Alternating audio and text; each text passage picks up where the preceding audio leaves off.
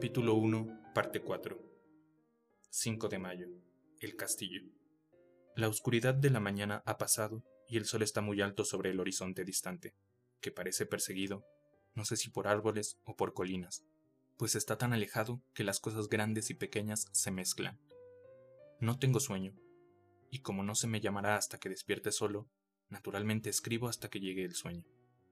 Hay muchas cosas raras que quisiera anotar, y para que nadie al leerlas pueda imaginarse que cené demasiado bien antes de salir de Bistritz, también anotaré exactamente mi cena. Cené lo que ellos llaman biftec robado, con rodajas de tocino, cebolla y carne de res, todo sazonado con pimentón rojo, ensartado en palos y asado, en el estilo sencillo de la carne de gato de Londres. El vino era mediach dorado, que produce una rara picazón en la lengua, la cual, sin embargo, no es desagradable. Solo bebí un par de vasos de ese vino, y nada más. Cuando llegué al coche, el conductor todavía no había tomado su asiento, y lo vi hablando con la dueña de la posada. Evidentemente hablaban de mí, pues de vez en cuando se volvían para verme, y algunas de las personas que estaban sentadas en el banco fuera de la puerta, a las que llaman con nombre que significa portadores de palabra, se acercaron y escucharon, y luego me miraron, la mayor parte de ellos compadeciéndome pude escuchar muchas palabras que se repetían a menudo, palabras raras, pues había muchas nacionalidades en el grupo. Así es que tranquilamente extraje mi diccionario políglota de mi petaca y las busqué. Debo admitir que no me produjeron ninguna alegría, pues entre ellas estaban Ordog, Satanás, Pocol, infierno, Estregoica, bruja, Brolok y Blosklak, las que significan la misma cosa, una en eslovaco y la otra en serbio designando algo que es un hombre lobo o un vampiro. Nota. Debo preguntarle al conde acerca de estas supersticiones. Cuando partimos, la multitud alrededor de la puerta de la posada, que para entonces ya había crecido a un número considerable, todos hicieron el signo de la cruz y dirigieron sus dedos hacia mí. Con alguna dificultad, conseguí que un pasajero acompañante me dijera qué significaba todo aquello. Al principio no quería responderme, pero cuando supo que yo era inglés, me explicó que era el encanto o hechizo contra el mal de ojo. Esto tampoco me agradó, mayormente cuando salía hacia un lugar desconocido con un hombre desconocido, pero todo el mundo parecía tan bondadoso, tan compasivo y tan simpático que no pude evitar sentirme emocionado. Nunca olvidaré el último vistazo que eché al patio interior de la posada y su multitud de pintorescos personajes todos persignándose mientras estaban alrededor del amplio pórtico, con su fondo de rico follaje de adelfas y árboles de naranjo en verdes tonelitos, agrupados en el centro del patio.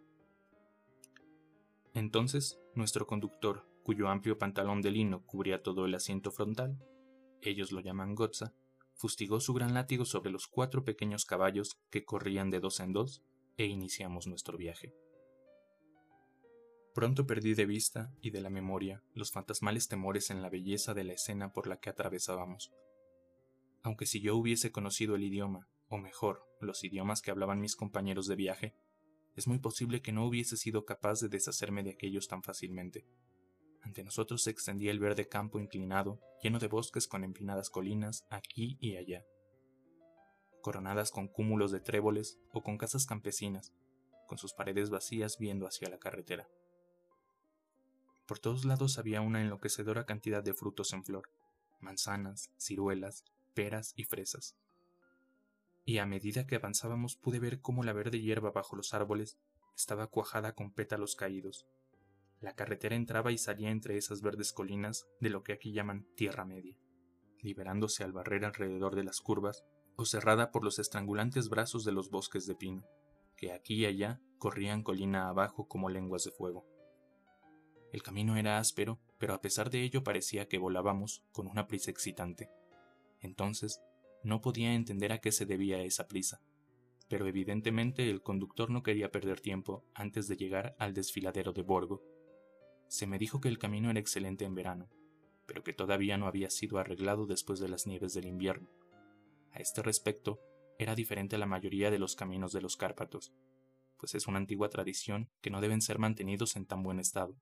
Desde la antigüedad, los hospadares no podían repararlos, pues entonces los turcos pensaban que se estaban preparando para traer tropas extranjeras, y de esta manera atizaban la guerra que siempre estaba verdaderamente a punto de desatarse. Más allá de las verdes e hinchadas lomas de la Tierra Media, se levantaban imponentes colinas de bosques que llegaban hasta las elevadas cumbres de los Cárpatos.